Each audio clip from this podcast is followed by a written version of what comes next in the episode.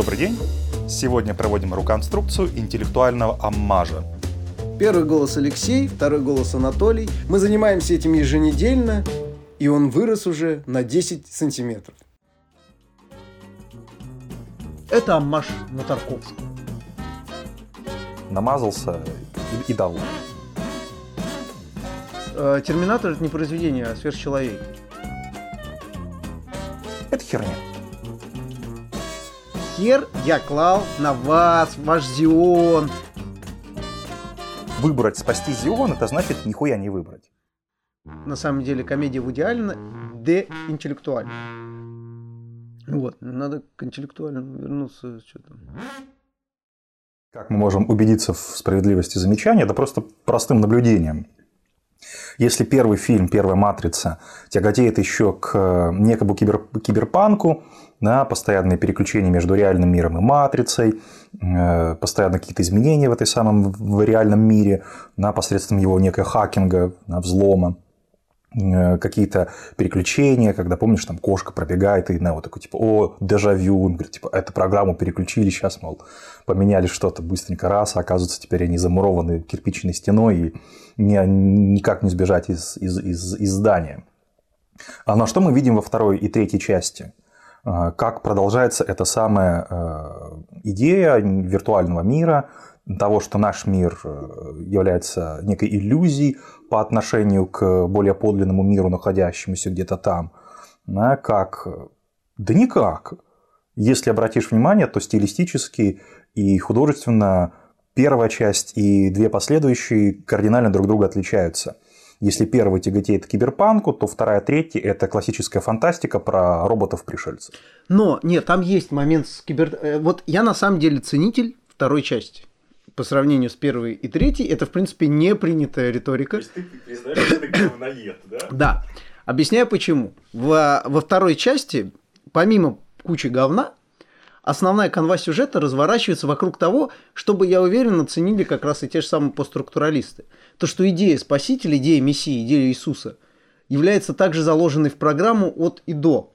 И э, здесь, э, в принципе, э, Нео на фоне всего, что происходит, особенно когда мы видим мир вне матрицы, когда эти обрыганы, вот в начале, я помню, последней части матрицы, танцуют и э, трахаются, вот это вот, ну, это выглядит все как рейв в самом, знаешь, туда даже не ходят жители гетто. То есть это настолько плохое место, что туда даже жители гетто не заходят. И у меня это ассоциируется, вот у блока 12 заканчивается там хаос, хаос, хаос в поэме, и последние две строчки в белом венчике из роз впереди Иисус Христос. Вот э, понятно, что когда это блок писал, это одновременно, это постранично, это является одновременно искренностью его отношением к революции и одновременно ее же критикой, потому что мы понимаем, что он описывает 12, и он понимает, что за Иисус теперь идет э, в его видении. И здесь то же самое. Ну вот, как бы, какой мессия может быть в такой конве... Э, ну, каким мессией может быть такой конве Нео? Понимаешь, вот э, не соглашусь в том смысле, что э, с одной стороны, да, вот эта идея о том, что сам Мессия является не внешней фигурой, а буквально внутренней, что он буквально запрограммирован самой матрицей и, по сути, никаким избранным, как, как тем агентом, который принесет что-то в новое, в уже существующую ситуацию, он не является. Более того, его задача вполне конкретна. Должен прийти, загрузить свой код в матрицу, тем самым ее перезагрузить. Все, конец. Больше от него ничего не требуется. На здесь происходит такой некий слом о том, что тот самый подвиг, который герою пророчится, э, пророчится, на самом деле оборачивается просто на некой формальности. Прийти, вставить флешку. Конец. Вот и весь подвиг, который он должен совершить. Проблема только в том, что э, вот этот вот э, такой ну, достаточно революционное замечание, наблюдение очень интересное, философское, по сути дела смывается в унитаз, оно не работает. Оно э, остается такое некое как бы интеллектуальным замечанием, которое дальше никуда не ведет, и по сути дела в дальнейшем, исходя из того, как «Матрица», э, как фильм э, «Наследие», которое оказало на влияние дальнейшей культуры после нулевых, в общем дело, это замечание так и осталось на месте, но абсолютно было не прочитанным, если так можно выразиться. То есть вот это самое замечание о том, что то, что нам кажется внешним, оно оказывается буквально структурно запрограммированным. Более того, здесь прикол не только в том, что оно запрограммировано, это хер с ним, это еще э, пол, полбеды, а в том, что она буквально запрограммирована именно как внешне. Да, что избранный не может быть просто очередным алгоритмом отладки, к которому прибегает программа всякий раз. Нет, здесь должен быть принципиальный конфликт этот самый избранный принципиально должен думать, принципиально должен полагать, что все его действия свободны, что это некий протест, который берется из ниоткуда, в том смысле, что э, из самого себя он сам является причиной самого себя. Да, и в таком духе. Но тут нет, тут есть, э, опять же, в чем плюс матрицы революции? А заканчивается всем тем, что, в общем, как бы добро победило зло, конец. И мне кажется, что вот этот вот, ну, как бы накал, он э, ну, не доводится до конца. И вот почему он не доводится, это как бы такой... Вот во второй «Матрице» э, на самом деле, опять же, в чем ее прелесть? Добро не побеждает зло. Мы видим как раз, что э, та маленькая свобода человеческой природы, которую объявил вот этот вот архитектор матрицы для Нео, что сейчас выбирай. Нео делает единственный выбор за, за весь фильм, за, в принципе, всю трилогию, который говорит, что хер я клал на вас, ваш Зион, на вот Кстати, это все. Э, интересное замечание. Вот сюда можно как раз, знаешь, э, подключить Жижика про его логику настоящего выбора. Что, по сути дела, когда архитектор предлагает Нео две двери, два стула, на котором Тринити точеная и Зион ну, Подлинным выбором как раз-таки является выбор именно спасти Тринити. Потому что тот выбор, который э, Дроченый, спасти... прости, я да. его. Спасти Тринити. Спасти Тринити – это подлинный выбор, это подлинный свободный выбор, потому что спасти Зион – это выбор, который заранее вписан в структуру, который заранее предполагается верным, поэтому э, выбрать спасти Зион – это значит нихуя не выбрать. Именно поэтому э, не всегда свободный выбор – это некая равная, э, равнотождественная альтернатива. Нет, иногда свободный выбор – это конкрет, вполне конкретная вещь. Да, то есть, если ты, допустим, поддерживаешь протест, это подлинный выбор. Если ты в протесте не участвуешь, то, несмотря на то, что это вроде бы как бы теоретически, технически твое собственное решение, на самом деле это свободным действием не является. Да, вот как в данном случае. Но опять же, вот эта деталь, она по отношению к матрице является некой внешней интерпретацией. То есть это то, что мы можем привнести, э, подключив э, ну, тот понятийный аппарат, которым сам фильм не, не пользуется. И мне кажется, в этом моя претензия. Я с тобой согласен, да, эти места есть. Их, туда, их оттуда можно вычитать, но это всегда будет такой, знаешь, несколько искусственной э, вычеткой, когда материал, когда художественное произведение оказывается умнее своего автора. Тут не соглашусь про умнее режиссеров. Я как раз о том, что идеи Э, получается умнее произведения. Я к этому и вел. Я как раз хотел показать, что все, что мне нравится во второй матрице, которая перезагрузка, по-моему, э, все, что мне в ней нравится, выпадает из фильма. Э, и самым прямым доказательством является не мое какой-то субъективный взгляд, а объективно-субъективный взгляд всех зрителей. Ну так я, я именно об этом и говорю, что это не конкретная реализация некой идеи автора, который реализует на всех уровнях текста так, что мы понимаем, что вот, вот как, вот этот вот. Она даже вот интереснее, опять же, задумал так режиссер или нет, вряд ли задумал режиссеры в данном случае. Но что мы видим, что э, эти идеи, которые я вот сейчас подметил спустя столько лет, сколько смотрел «Матрицу», а, так вот, э, эти идеи, которые я подметил, их, э, я наш, нашел возможность их подметить только благодаря тому, насколько они выпадают. То есть э, из общей структуры, когда мне говорят, особенно когда я в детстве смотрел «Матрицу», ну, там, в детстве или подростком, не помню, в детстве все-таки, э, это драки, это слоумо, это э, чуваки в очках и кожаных плащах по поводу и без. То есть, в принципе, это э, такая кинки-пати, э, только ну, в, с пистолетами. Когда я пересматривал на первом курсе, я начал думать, блин, ну это же фильм про другое. Но вот сейчас я понимаю, что все это другое я выцеплял из драк, из кожаных плащей, но фильм этот, на самом деле, о кожаных плащах и очках. Как бы э, там сестры Вачовски сейчас не отстаивали, допустим, эту позицию, если бы они могли ворваться сюда в комнату.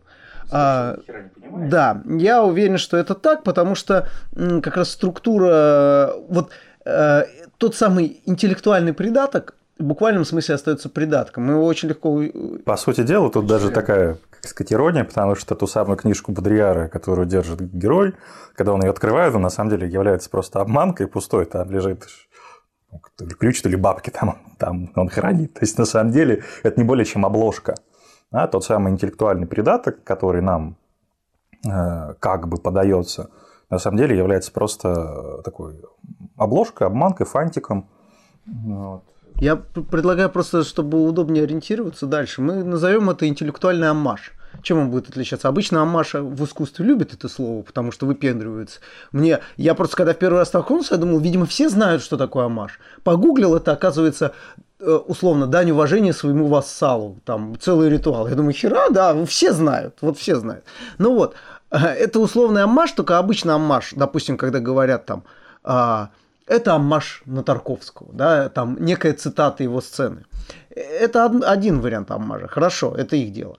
Но второй вариант интеллектуального аммажа, это именно такой же, абсолютно не вписанный в сюжет и сделанный только ради того, чтобы э, переслать нас к интеллектуальному содержанию какого-то такого большого плана. В данном случае обложка. Это очень хороший пример именно с обложкой и пустой книгой. Обложка Бодрияра переносит нас к всему учению Бодрияра, предлагает трактовать всю матрицу в этом учении. Но на самом деле в кино вписано не более, чем обложка. Это как э, на Википедии ссылка. Будем честны, если на Википедии внутри статьи ссылка, допустим, э, на зиготы – именно слово «зигота», да, и объяснение, что это такое, а, в статье про роман Трахтенберга, допустим, ну, не знаю, вот рассказывал он анекдот про зиготы, например, а, то это не делает статью про роман Трахтенберга э, ну, тут интеллектуально не то слово, но это не позволяет этой статье рассказать хоть что-то о зиготах. Э, да, в этой статье есть ссылка, но не больше. То есть матрица то же самое. Ты можешь хорошо открыть после этого книгу Бодрияра, ту самую, но абсолютно это не значит, что в «Матрице» Бодрияр содержится. Ну, по сути, это на, на этом месте могла быть любая другая книга, любое другое означающее, любая другая обложка. По сути дела, и это никак бы абсолютно не изменило все остальное. Ну, тут э, я не могу согласиться, что любая другая обложка, но идея-то в чем? В том, что это такой простой выход. Э, режиссер говорит, что, ну вот видите, я вам сказал, в каком ключе двигаться.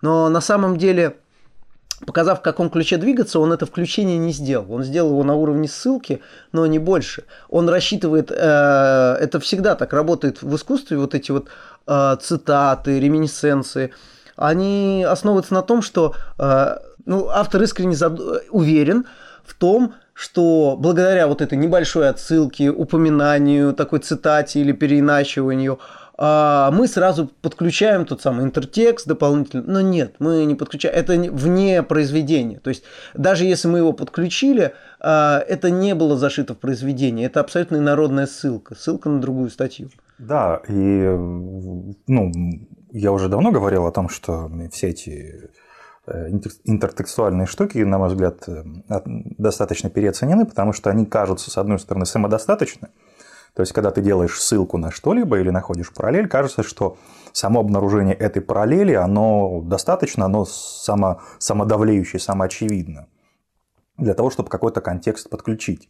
Парадокс только в том, что, первое, э, сама эта параллель может быть а, обнаружена только тогда, когда ты о ней знаешь. То есть, когда ты знаешь, что такое Бодрияр, когда ты знаешь э, его программную работу про симулятор или симуляцию, про критику э, общества потребления, тогда ты можешь подключить его как э, некое дополнительное измерение к пониманию матрицы. Если же ты его не знаешь, тогда ссылка как ссылка прочитана не будет, и опять же ты ничего не теряешь, потому что ощущение того, что ты пропустил какой-то важный знак, будет невозможно, потому что знак как знак будет не прочитан. В итоге получается, что интертекстуальная ссылка – это некое такое дополнительное знание, которое ничего дополнительного на уровне знаний и не приносит. То есть то, что ты знал до этого, ты так с этим э, базовым и уже имеющимся знанием и остаешься. То есть ничего к Бодрияру матрица не добавляет, и ничего того, что чтобы не было в матрице, Бодрияр тоже само не привносит. Они оказываются просто-напросто две отдельных истории. Вот и все. На, с той лишь разница, что в одной есть вот как бы небольшая ссылка на другое. Зачем, почему, как, в каком смысле нет. На, более того, Э, это еще и любопытность с той позиции, что как раз-таки весь э, интеллектуальный, допустим, багаж да, понятийный багаж философии Бодрияра как раз-таки оказывается фильмом и не задействован. Да, то есть, по сути дела, это вот самые мои ну, любимые всякий раз, когда их э, встречаю, умиляюсь, это всевозможные ссылки на Фрейда в литературоведении. То есть, понятное дело, что такую фигуру обойти умолчанием достаточно трудно, с другой стороны, как ее вписать, абсолютно непонятно. И поэтому, э, конечно, когда есть возможность сказать про бессознательное, про творчество, все говорят, да-да-да, вот он Фрейд показал и так далее. Но понятное дело, что все эти, все эти упоминания нужны только для красного словца, и никаким образом э, теория литературы не задействует э, психоаналитический аппарат. Более того, она специально держит его как можно дальше от себя, и поэтому все эти ссылки оказываются такой вот действительно намажем, намазался и, и доволен. Почему слово «аммаш» я решил использовать? А, с одной стороны, это не более чем этикетка, но с другой стороны, а, сам термин «аммаш» и почему его используют в искусстве, это всегда а, снизу вверх. То есть э, всегда, когда ты используешь аммаш, это с неким почетом, уважением, это дань. Поэтому я предложил там пример с Амажем Тарковского, потому что любой, допустим, русский режиссер к Тарковскому может сделать только аммаж. Э, в силу структуры он не сможет с ним даже спорить. Это будет все равно восприниматься как аммаж, потому что никто даже не э, предположит, что кто-то сказал, что Тарковский говно в России. Просто это не будет воспринято как знак, как ты сам говоришь. Mm-hmm. Вот, и почему интеллектуальный аммаж, это то же самое, это вот э, статус интеллектуальной идеи, особенно когда она помещается. То есть они же не, э, не предлагают нам задуматься о том, был ли прав Бодрияр. Ведь у Бодрияр, э, вот большинство статей, которых я не читал, э, они похожи на бложек в ЖЖ. Ну, сейчас уже... Ну, правда, достаточно э, посредственный автор по сравнению с... Э, не, ну, у него отличная, да, про э, поэзию, отличная статья, я помню, мы с тобой обсуждали, но в большинстве своем я даже удивлялся. Этот человек пишет одновременно такие хорошие и такие ужасные работы. Так вот, э, но они не предлагают это, как бы переосмыслить Бодрияра, э, э, устроить с ним какую-то дискуссию. Нет, э, это именно на уровне, что Бодрияр об этом всем сказал, и мы это иллюстрируем. Кстати, хочешь, э, что называется, такой, как сказать, маленький-маленький прикол. Когда мы говорим, ну, в, в таком массовом сознании критика общества потребления, Бодрияр – это такие некие синонимы. И прочитываться они в следующем ключе о том, что потреблять это плохо, это то, что отчуждает нас от экзистенции и так далее. Проблема только в том, что Бодрияр, Бодрияр писал прямо противоположное, показывая о том, что единственный способ э, э, обращения с вещью – это ее потребление. И как раз-таки э, психоаналитическая критика, психоанализ показывает о том, что любое потребление субъектом усваивается достаточно плохо – оно сопряжено огромным количеством вытеснения, чувством вины, и здесь имеется большая проблема. И поэтому тот образ некого ненасытного человека, который движим исключительно э, природными инстинктами потреблять больше, больше и больше, и только некоторая внешняя воля может его остановить, является не более чем мифологемой, которую как раз-таки Бодрияр вскрывает. Поэтому употребление Бодрияра в синониме того, что потреблять это плохо, это является, ну, скажем так, полнейшим демонстрацией полнейшего непонимания. Насколько я помню, что у Бодрияра можно свести к тезису наоборот. Проблема в том, что в какой-то момент э, наше потреб... э, мы не можем потреблять, но наше движение остается. И из-за этого все развалится. Об этом и речь. Вот, казалось бы, вот тут-то как раз-таки можно некую полемику, некую дискуссию развернуть. Да, не обязательно быть с ним согласным, тем не менее, да, вот оно, пожалуйста, поле для того, чтобы продемонстрировать конкретную борьбу идей, знаков и так далее. Но нет, ты совершенно прав, здесь э, только лишь для того, чтобы да, упомянуть, сделать этот красивый жест, там его и оставив. Поэтому я могу сделать следующее предположение. Э, о том, что, а что если все с точностью да наоборот? Да, точно так же, как с потреблением – да, что есть вот это представление о некой избыточности, которая оборачивается в изнанке полным недостатком. Что если точно так же и здесь? Нам кажется, нас пытаются в этом убедить, что всякий аммаж, всякая цитата да, являются подключением некого дополнительного измерения, что это некоторое увеличение смысла посредством прибавки некого дополнительного контекста, который позволяет осмыслить или переосмыслить уже имеющийся. А что, если с точностью да наоборот? Что амаш является неким таким символическим заклинанием, которое бы э, удерживало некое знание принципиально далеко в безопасном месте. Что если это способ, условно говоря, заколдовать некоторый контекст, дать ему дань уважения и тем самым ограничив действие этого самого контекста исключительно в рамках аммажа? Ну, тут можно сравнение провести, дав аммаж Лакан, э, как ты помнишь, в э, именах отца, да? Да? С названиями книг, как мне сегодня плохо. В именах отца да. э, есть пример с курганом. Вот запомнился он мне, и что как раз э, как курган, вот эта вот фиксация смерти, э, ее утверждение благодаря этой огромной насыпи, то есть прямо такое, э, нет ничего более наглядного, чем курган в данном случае, чтобы отобразить, как общество на смерть реагирует.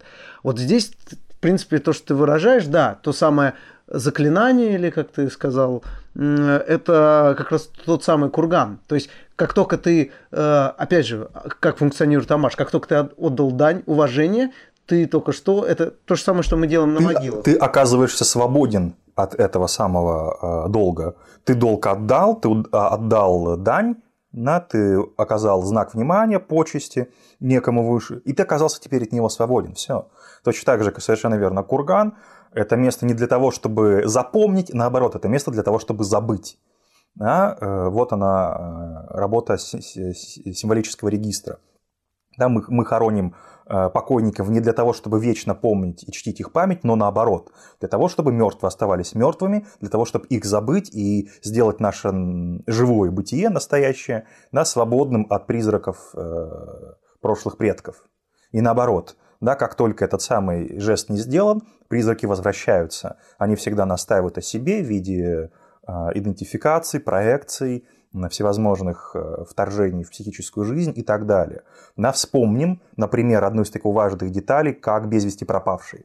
Насколько принципиально важно знать, что человек умер, а не остается жив. Потому что если он без вести пропал, а значит якобы жив, казалось бы, в чем разница? Его нет и так, и так нету в данном месте. Но на знание о том, что он покоится в могилке, делает свободным, в то время как отсутствие этой могилки в виде знака без вести пропавшего на призраком сохраняет эту возможность того, что кто-то вернется. Не сегодня, а завтра, через 10 лет, через 20, через 100 лет, на, но душа остается неупокоенная, но душа неупокоенная не покойника, а живущего, который ждет, мыслит и думает о том лице, которое оказалось пропавшим. Поэтому как раз-таки, да, совершенно верно. Амаш – это надгробие, это надгробная плита, которая должна похоронить идею, на которую ссылается, сделав так, чтобы идея навсегда осталась в границах того склепа, в который ее загоняет Амаш. Я согласен. заканчивать. Так как мы с тобой оба согласны на этой позиции, если ее развить дальше, вот как раз то, что э, до этого мы с тобой пытались Э, подвести как тему про интеллектуальную комедию, например, Вуди Аллена. А что делает интеллектуальная комедия? Как можно на самом деле рассмотреть комедию Вуди Аллена? Особенно там Энни Холл или Манхэттен, ну вот эти пиковые интеллектуальные комедии. Мы берем и заявляем обратное. На самом деле комедия Вуди Аллена деинтеллектуальная. А, но не в том смысле, что она для имбецилов. А она делает процесс ее деинтеллектуализации, точнее он делает – напрямую. Допустим, а, когда девушка говорит, что после сношения с Вуди Алленом у нее кавкианское настроение, ну, во-первых, я с ней согласен. Если бы я сношался с Вуди Алленом, наверное, я бы тоже испытывал кавкианское настроение. Но что делает Вуди Аллен э, дополнительно? Он, он э, дедраматизирует ситуацию. Почему? Потому что для э, не человека, не знающего, кто такой Кавка, ну, допустим, есть такой для него шутки в принципе нету. Она сказала что-то, и неважно, не было знака. Для человека, который знает, кто есть Кавка, только что была снята напряженная позиция. Не то, что он Кавку в голове держал, но в идеале над ним движением включил этого Кавку для того, чтобы сразу его вычеркнуть. Потому что Кавка только что в этой комедии был вычеркнут благодаря этому. Мы понимаем, что кавкианское настроение здесь именно применяется как абсурд. И это абсолютно исключает какую-либо связь с Кавкой.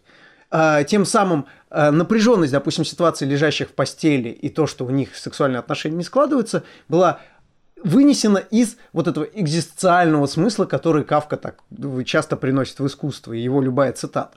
Вуди Аллен это очень хорошо чувствует. Вуди Аллен очень это хорошо чувствует с помощью сломов четвертых стен, с помощью, когда он постоянно иронизирует над интеллектуальностью. Тем самым он расслабляет ситуацию, изнимая из нее любые вот эти интеллектуальные интерпретации того, что здесь автор на самом деле не шутит, а всерьез говорит, Вуди Аллен не хочет вот этого. Потому что Вуди Аллен, ну я так подозреваю, вырос среди таких говнюков, которые вот с этим занудным, как в очереди Ванни Холл, вот как раз тот самый персонаж. То есть Вуди Аллен не просто так подводит режиссера для очной ставки, он подводит режиссера к самому себе – то есть этот, опять же, слом четвертой стены не в сторону зрителя, это слом четвертой стены к самому себе. Потому что он понимает, что как только он э, хоть как-то включил этого режиссера в фильм, он начинает с ним дискутировать, пусть благодаря только этой сцене. И он подводит его, и он уже, дискуссия в этой сцене полностью обесце... обесценена. Ух, блядь, э, совсем. но, но ты понял. Вот. Угу. Угу. Ну, я абсолютно согласен. А, потому что как раз-таки здесь э, Вуди Аллен именно демонстрирует этот момент, что, что он привносит статую как раз-таки именно для того, чтобы показать, что никакой связи здесь нет. И это любопытно примечательно. И тот факт, что режиссер понимает, что он делает, для меня был следующий момент.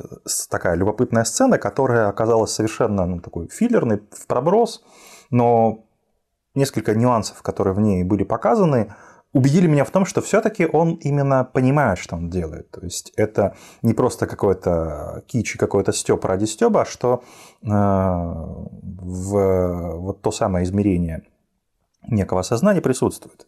Когда э, Энни делится уже во второй половине фильма с э, персонажем Вуди Аллена значит, новостями разговоров с психоаналитиком. Она говорит, что вот, ей приснился сон, где а, ее, значит, известный певец душит подушкой.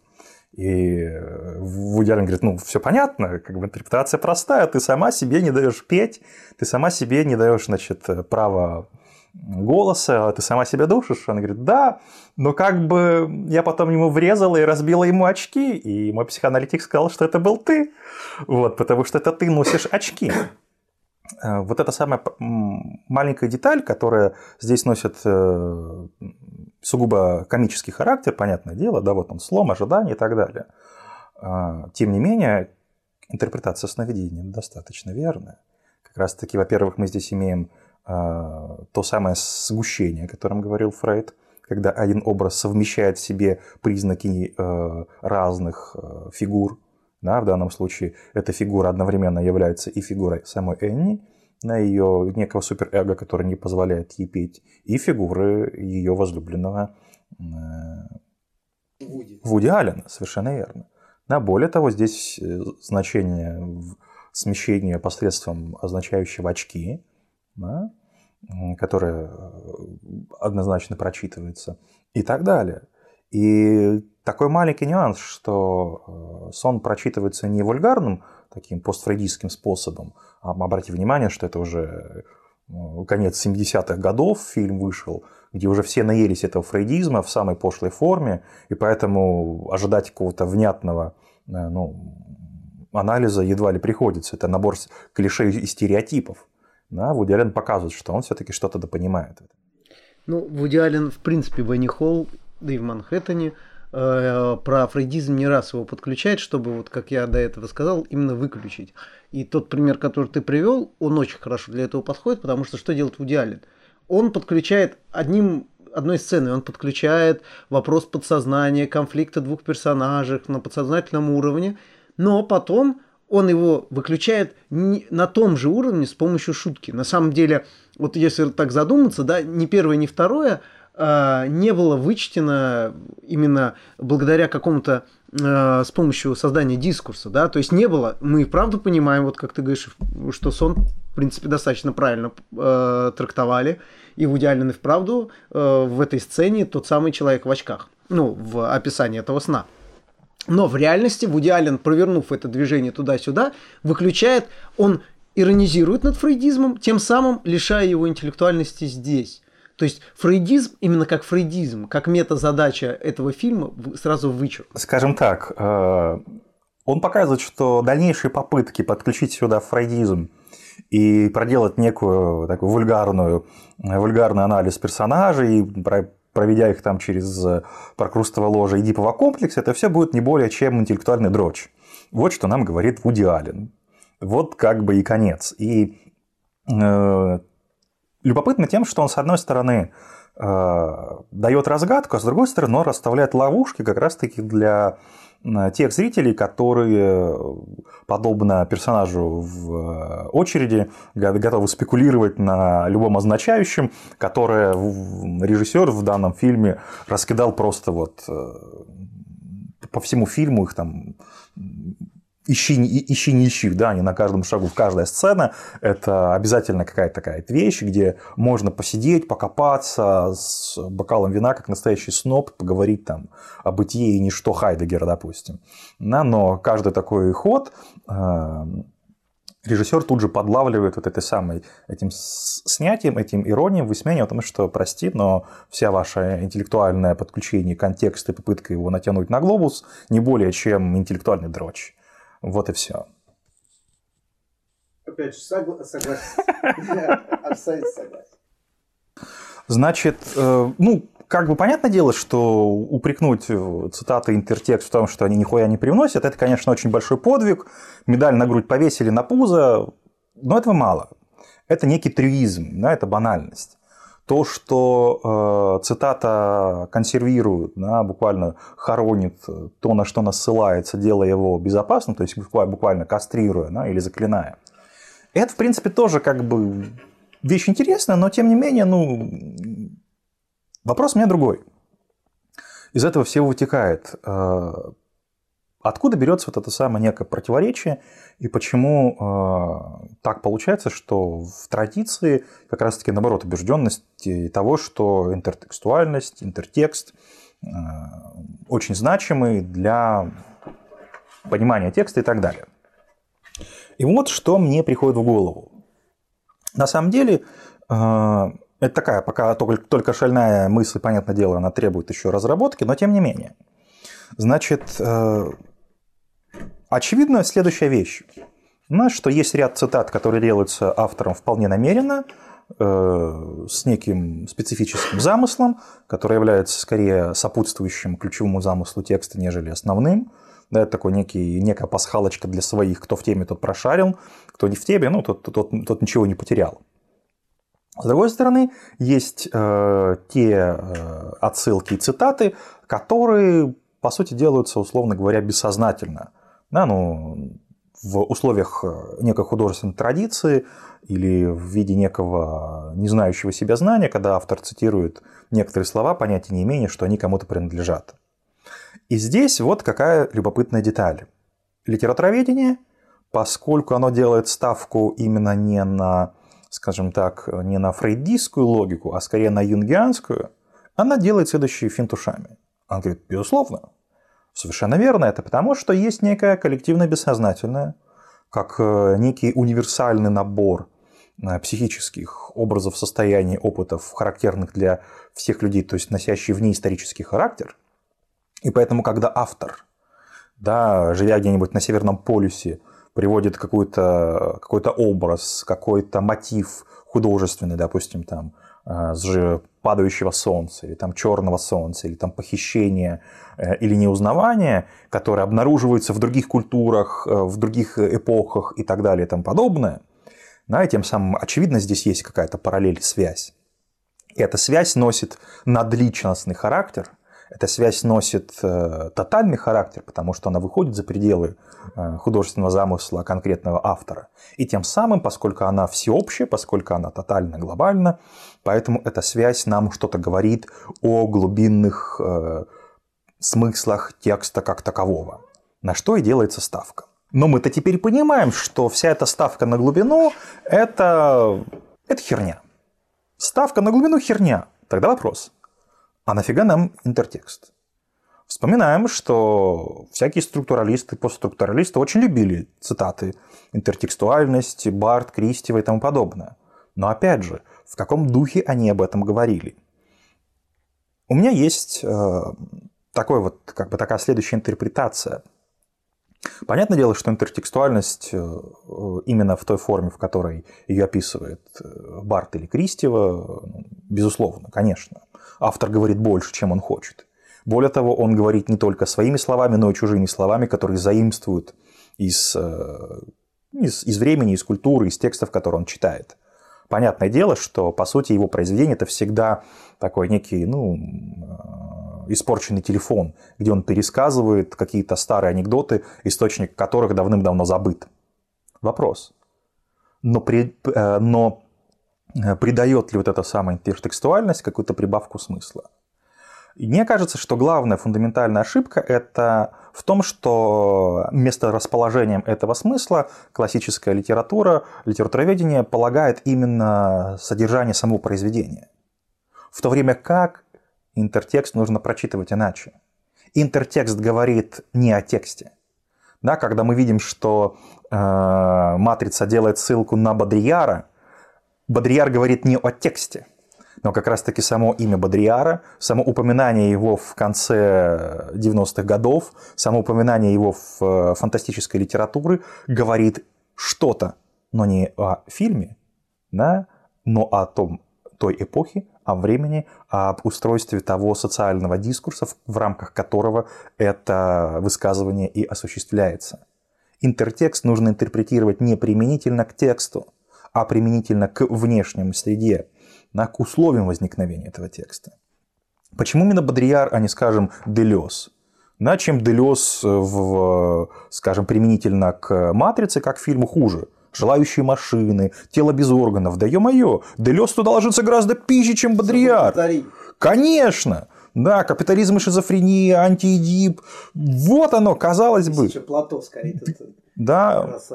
Почему? Почему? Почему не Дорида?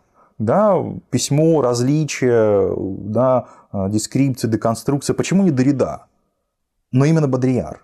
Да? Э, я думаю, что простого такого ответа не будет, но тем не менее, да, мы понимаем, что здесь контекст э, Бодрияра нужен не его э, философии, а скорее самим означающим, которое здесь задействовано, которое говорит о природе самого художественного условиях самого художественного высказывания, нежели о смысле высказанного. Да? И вот в таком ключе, в таком ключе интертекст а, несколько реабилитируется.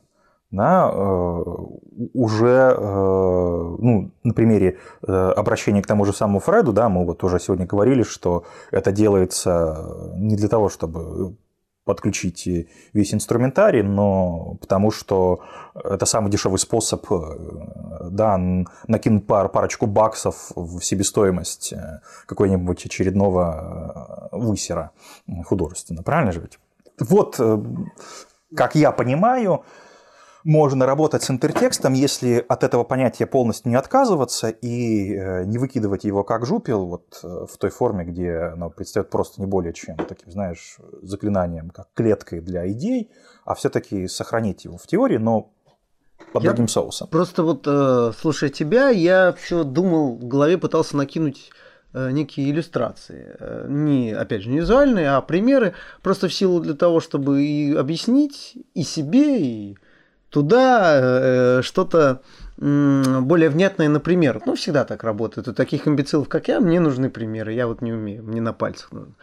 Вот э, Томас Манн, да, э, интеллектуальный роман, там, «Волшебная гора», «Фаустус», «Доктор Фаустус», а потом там бунду, буду, фух, хер выговоришь, короче, буду, бурундуки. А все его интеллектуальные включения, которые кажутся интеллектуальными, что они делают? Он пытается вести критику э, скажем так, немецкого бюргерства и мещанства, как оно вырождается, как оно пытается наследовать аристократии, и бесконечно это не может, и это его неполнота, как оно э, все более становится консервативным э, прямо в течение одного поколения, как появляется преемственность, которую невозможно уже сохранить. Вроде бы все это, как обычно в интеллектуальном, роя... э, интеллектуальном э, романе, это предназначено, чтобы с помощью маленькой камерной истории проецировать это на большое. Э, размашистая на, всю страну, весь мир, всю эпоху. Но на самом деле, что делает Ман? Все эти включения, э, когда они совсем топорно появляются, как, э, допустим, особенно в «Волшебной горе» есть два персонажа, э, итальянец и иезуит. Вот я не помню. Один там Сантебрини, по-моему, второй даже не помню. А, один из них является ярким представительством европейского гуманизма, другой иезуит, такой консервативный просвещенный иезуит с замашками на масонство, такой уже, знаешь. И между ними главный персонаж, как бы они пытаются то один, то другой склонить его на свою сторону, иногда это очень комично, но на самом деле что делает Ман? Хочет он этого или нет? Благодаря столь топорному внесению вот этих вот идей, что один персонаж символизирует все это течение и влияние на персонажа, как просто на немецкого там э, юношу, это делает, что мы понимаем весь этот комизм, что немецкий юноша не может оказаться между двух персонажей. То есть, в принципе, выбор между гуманизмом настолько откровенным и иезуитством, между какими-то вот невозможность с этой горы спуститься, как у Томаса Мана, да, что болезнь это некая э, такое, болезнь это некое возвышенное, что держит нас вот в этом э, пространстве, что у него такого искусства, мышления, все это не является абсолютно правдоподобным. Мы видим, что э, это все больше напоминает комедию, э, допустим, «Аэроплан», когда с самого начала мы не задаемся вопросом, э, что же будет с этим самолетом.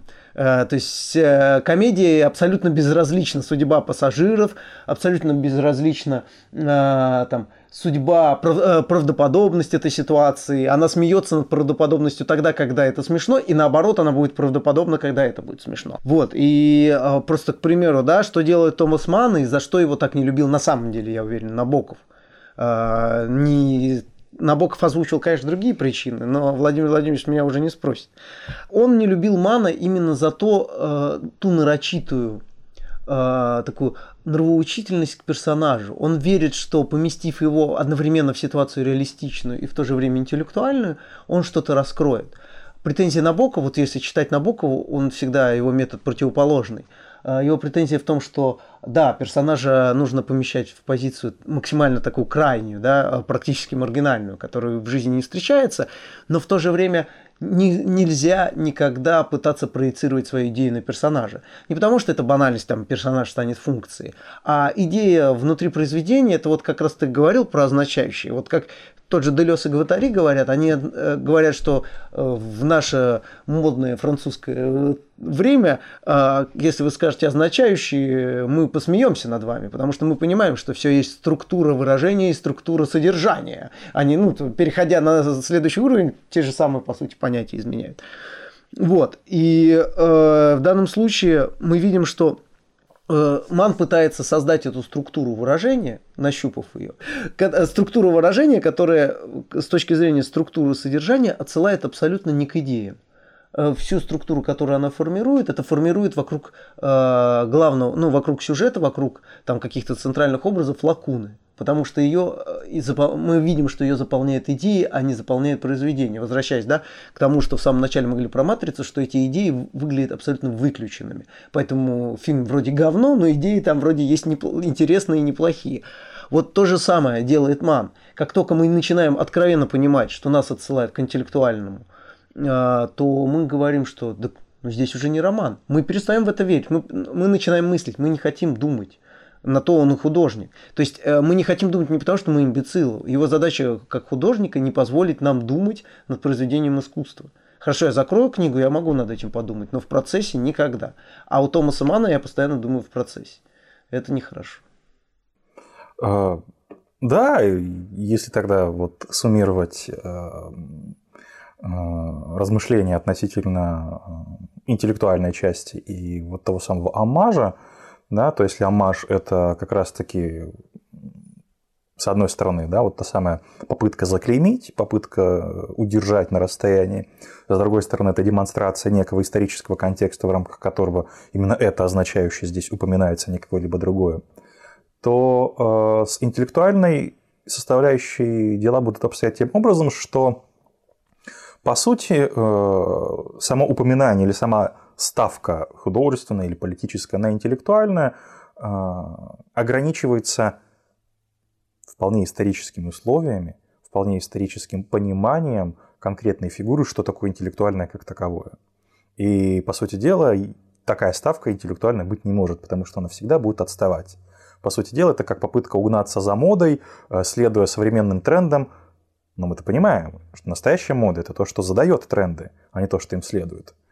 Так и здесь. Да, любые отсылки на или ставки, сцены, эпизоды, которые должны как-то ту самую некую э, проблематику су- существенную для интеллектуального читателя как-то затронуть, какие-то проблемы, политические там вопросы, да, гуманизм или изуитство, э, возможно, какие-нибудь вопросы там бытия, цитаты или какие-нибудь там из серии «Красота спасет мир» или там «Если Бога нет, то ничего нельзя», и тому подобное, они все, все их, э, скажем так, э, работа ограничена тем представлением о том, что такое интеллектуальное, в каких э, границах оно располагается. И таким образом уже, поскольку оно ограничено, уже по, по той причине, что оно отстает во времени, оно уже является неинтеллектуальным.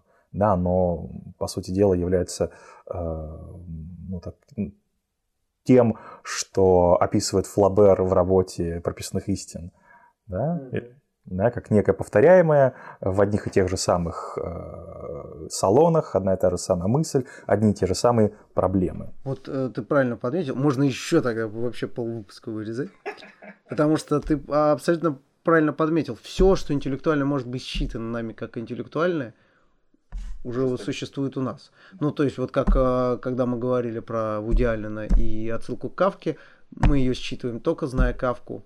Если мы не знаем... Более того, не просто только зная Кавку, да, а в рамках того, где Кавка уже является известной цитируемой фигурой, где Кавка цитируется именно в экзистенциальном ключе, где Кавка как автор уже по умолчанию является э, фигурой э, вот, ну, в таком смысле проблематизирующий бытие субъект. Я бы даже сказал больше. Я вспоминаю, как э, я этот момент в фильме воспринимаю, да, и я четко, вот зная Кавку, там, не по одному, не по двум, не по трем произведениям, и, в принципе, представляя структуру, вопрос об экзистенциализме в романах Кавки, и, ну, и в рассказах, а, я вижу только почему-то одно. Когда он говорит «кавкианское настроение», я вижу означающую грусть.